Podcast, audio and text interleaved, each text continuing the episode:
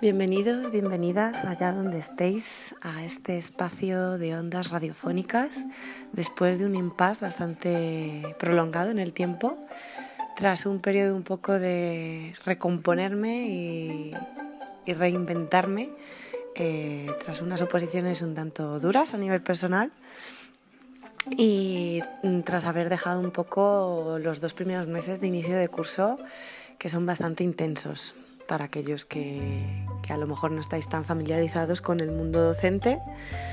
Eh, pues bueno, mm, pero no quería dejar este proyecto eh, en el aire, mm, quiero continuar con él.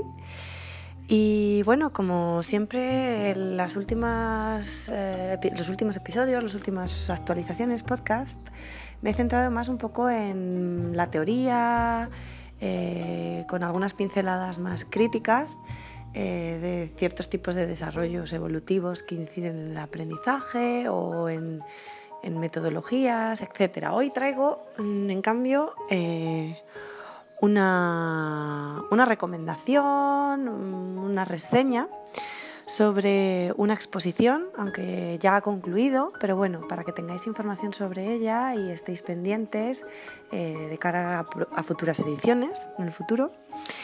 Eh, que es Simo Educación, ¿vale? Para aquellos que no lo conozcáis, Simo es el nombre de una feria celebrada en Madrid, en concreto en el recinto del IFEMA. Empezó en 1961 y tiene un carácter anual. Se celebra pues en torno a estas fechas, en otoño, y bueno, en un primer momento estaba orientada al mobiliario de oficina, eh, de hecho, de ahí vienen sus siglas, Salón Informativo de Material de Oficina. Pero bueno, progresivamente se ha ido introduciendo equipamiento electrónico, informático y de telecomunicaciones. Hasta el punto de desplazar a este mobiliario, aunque sí que es verdad que podéis encontrar stands en este sentido. Eh, a título particular, yo estoy en una escuela pública y entonces era un poco complicado, aunque es de nueva creación y tenemos que ampliar espacios y siempre viene bien pues conocer eh, qué empresas llevan eh, pues a nivel arquitectónico, estructural, inmobiliario por tener referencias, pero bueno, mm, al ser un organismo público dependemos de las decisiones tomadas por las administraciones pertinentes, ¿no? Pero bueno, de cara a colegios privados y concertados, sí que es un mundo en el que a lo mejor poder tomar más decisiones. Eh, bueno, mm, al final en los 90, como hemos dicho, eh, se transforma ya en una feria internacional de informática, multimedia y comunicaciones y en estos últimos años pues se ha desarrollado con mayor éxito eh, y ha ampliado su superficie ocupada y el número de expositores y visitantes, eh, convirtiéndose de este modo en una de las ferias más importantes de Europa y una cita obligada para cualquier informático. Es cierto que siempre es eh, mundo multimedia e informático vinculado a la educación y para aquellos que pues estamos un poco también reticentes a este abuso de las nuevas, que ya no son tan nuevas, tecnologías, pues bueno, es una manera de, de conocer lo que hay para tomar decisiones en consecuencias, ¿no? sin volvernos locos, siempre los extremos son malos. bueno, no me gusta la palabra bueno o malo, pero bueno, siempre los extremos son un poco recomendables, ¿vale? Eh, bueno, mm, los atractivos, pues eh, ya sabemos, empresas y países punteros, China, Taiwán, comienzan a mostrar sus clones y accesorios eh, y bueno, al final esto empieza a crecer, ¿no? sus principales atractivos en estos tiempos son Internet con su auge y, bueno, mm, la edición, eh, al principio la comienzan las ediciones a partir de los 2000, eh, pues empiezan a ser monopolizadas por empresas punteras en este campo de telecomunicaciones como puede ser Telefónica, Vodafone, Orange, Microsoft o Toshiba. Pero bueno, mm, a día de hoy lo máximo que podéis encontrar sí que es verdad que hay colaboraciones con Lego, hay colaboraciones con Dell, con Microsoft, pero sobre todo son editoriales educativas como SM, Edelvives, etcétera, EDB, en las que son las que llevan la voz cantante, ¿no? Eh, bueno, mm, os cuento un poco mi experiencia de este año. Eh, es la primera vez que, he ido, pero bueno, realmente eh, son recursos pedagógicos para acercar la actualidad a las aulas. Eh, ofrecen, intentan ofrecer soluciones educativas innovadoras y este año ha reunido un récord de empresas, un total de 239. Ha tenido lugar del 5 al 7 de noviembre, para que estéis pendientes, ya digo que es a toro pasado, pero me quería, tenía interés en haceros esta reseña. Y eh, si eres un apasionado de la tecnología, los contenidos digitales, grupos editoriales, como os decía, y distribuidoras de tecnologías y plataformas de gestión de contenidos educativos, pues esta es tu feria. ¿no?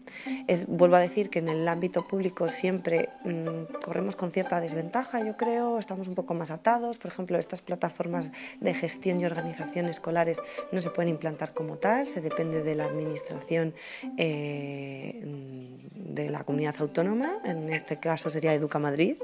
Pero bueno, siempre está ahí bien saber con qué se puede contar, ¿no?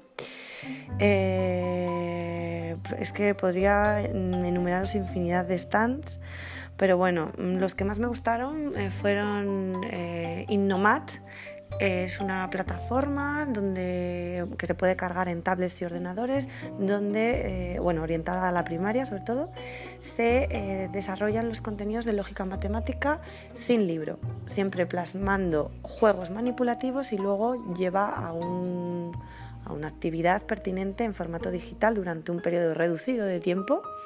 Eh, ofrecen a los docentes una guía didáctica y eh, se le ofrece al docente un report, un informe sobre lo que el niño está haciendo, en qué está fallando y la propia aplicación se adapta a sus eh, necesidades. En función de sus errores, no le dice que está bien o que está mal y le sigue machacando con el mismo tema, sino que desintegra eh, la actividad en pasos menos abstractos para que lo pueda terminar comprendiendo las veces que sean necesarias. Y la actividad siguiente quizás ya no es, por ejemplo, de suma, si es donde ha fallado, sino en actividades previas como de descomposición, etc. Trabaja mucho desde los primeros estadios de la lógica para pasar luego a mayor abstracción. ¿no?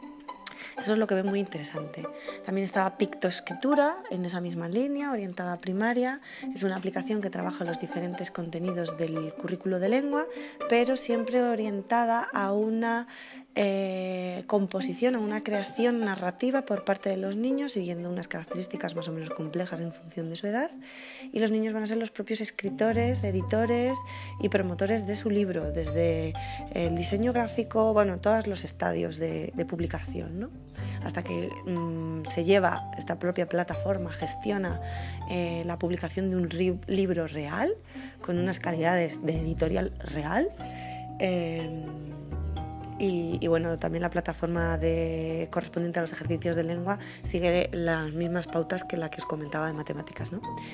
Luego ya entraríamos un poco en debate de estas licencias, eh, cuánto cuestan por niños, si son al final un poco mercantilizar el formato digital. Bueno, en fin, Estaríamos también con robótica en todos sus formatos, eh, Bluebot, Bebot, eh, Lego, Scratch. Eh, bueno, infinidad, ¿no? Eh, me sorprendió un robot que se programaba manualmente, no como estamos acostumbrados, con teclado y al final no deja de ser un dispositivo electrónico, sino que era un dispositivo analógico de madera, centrado en, en, en los principios Montessori. Eh, y bueno, era una manera de llevar la programación lógica de nociones espaciales, de comandos espaciales, a, eh, pues, a un nivel más analógico, ¿no? más manipulativo y más eh, táctil, más, más real. ¿no? Eh, además de todos estos stands que os estoy comentando, eh, el espacio del IFEMA también acogió una serie de charlas eh, pues sobre el ingenio, mesas redondas, donde se debaten el papel de, las nuevas tecnologías en, en la educación. ¿no? Mm, charlas de motivación, charlas de seguridad digital, bueno, es que infinidad, eh, para todos los niveles. Desde, yo me he centrado también en, el, que yo controlo más, que es infantil, incluso un poquito de primaria, pero bueno, puedes encontrar programaciones de robótica hasta secundaria o FP. Eh, bueno, mm, es una iniciativa muy buena para acercar la actualidad a las aulas, como os decía. Ha habido talleres de periodismo, de fake news, de cómo se elaboran las noticias, desarrollar el espíritu crítico. Eh, la revista escolar digital Red también, eh, al ser uno de los periódicos digitales más punteros, eh, mm, ha aportado su, propia, sus propios contenidos. bueno, es que mm, infinidad de, de temas para tocar, ¿no?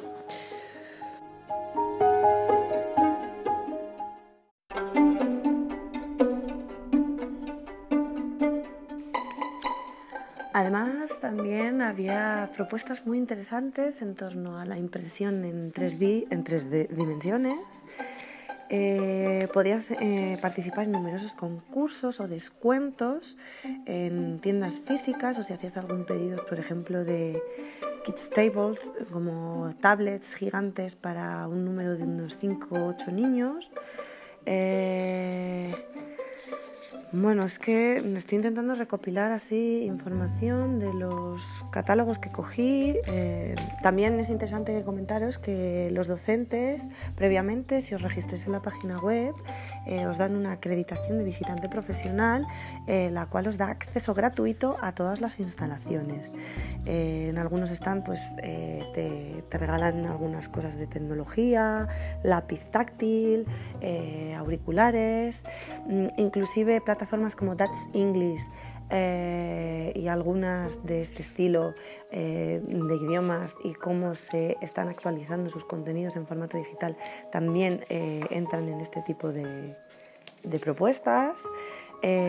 Como digo, también mm, empresas de mobiliario con las últimas calidades e innovaciones a la hora de eh, hacer coles en los que a veces, sobre todo en los públicos, a veces tenemos que sufrir los temidos barracones, ¿no? Eh, Edelvives además es curioso que tenía un, taller de Lego eh, y además de Lego vinculado a, las tecnologías y eh, de actividades eh, y sorteos relacionados con libros físicos. Sus libros, eh, del Vives, tiene una colección literaria infantil muy buena desde mi punto de vista y eh, no solo era un guiño a las nuevas tecnologías, sino que también lo analógico, como os decía, tenía su lugar. Entre estas empresas más analógicas estaba Candoro, eh, una empresa, mm, bueno, increíble. Eh, era una, mm, a ver cómo lo defino, ¿no? Eh, construían biombos educativos de diferentes temáticas, oficinas de correos, hospitales, granjas, para recrear un entorno en 3D en el rincón infantil de de juego dramático o de juego simbólico. ¿no? Eh, y bueno, mm, se centraban también mucho en STEAM, en programas de, pues eso, de ciencias, matemáticas, eh, aprendizaje cooperativos, eh, pantallas táctiles de todas las formas, colores, marcas. ya digo, es que al final todo se resume a mobiliario escolar, tablets, robótica, eh, impresión en 3D y, plataformas de gestión educativa, realmente. Eh, otra de las actividades eh, y talleres promovidas por Edelvives que me pareció muy interesante es su Academia de Inventores, donde tienen tres pasos, descubrir tus talentos, experimentar con tus habilidades técnicas, crear profundizando en áreas STEAM y ya por último inventar, ¿no? desarrollar tus competencias como inventor. Eh, que os invito también a que en sus páginas respectivas, webs, eh, os informéis. Y bueno, el nombre por si queréis eh, informaros del robot que os comentaba que estaba basado en, en Montessori, es, ellos se mm, publicitan como el primer kit de programación manipulativo para niños y niñas a partir de tres años. Es un tablero manipulativo de madera y se llama Cubeto con dos T's. Es un robot de madera hecho eh, resistente y agradable al tacto para un mundo de programación sin pantallas, ¿vale? Tiene un tablero de control, tiene fichas de programación y el propio tapiz, ¿no? Que estamos más habituados cuando vemos al Vivot. Entonces, bueno, mm, tiene mapas temáticos, cuentos educativos de Egipto, de espacio, el océano según el proyecto que estamos trabajando, fichas de lógica, fichas direccionales y también se puede trabajar con idiomas. Yo ahora que me encuentro más en la etapa de, enseñanza del inglés, del bilingüismo infantil, eh, ha recibido premios por innovación y bueno, está basada en el método Montessori y me, me llamó la atención. Al final no deja de ser eh, los mismos planteamientos, pero eh, reinventados y revisados. ¿no? Eh, y ya digo, bueno, tengo aquí el programa de la guía del visitante sobre las temáticas de las charlas, pero bueno, no me quiero extender mucho más. Os invito a que profundicéis si estáis interesados en, para corregir el año que viene. Pero bueno, mm, las jornadas eran muy interesantes. Eh, os puedo nombrar algunas más para que tengáis de referencia. El papel de las personas en la tecnología educativa, charlas sobre el uso de la experiencia de usuario para la mejora de la docencia, semáforos y certificación AENOR, eh, bueno, herramientas para el seguimiento del profesorado universitario, perfiles de personas para EdTech, la realidad adolescente en la materia de lengua y literatura, e-twinning innovando en el aula, Europa en el aula, paseos virtuales, deja que las redes enreden tu aula, en busca de la vacuna perdida.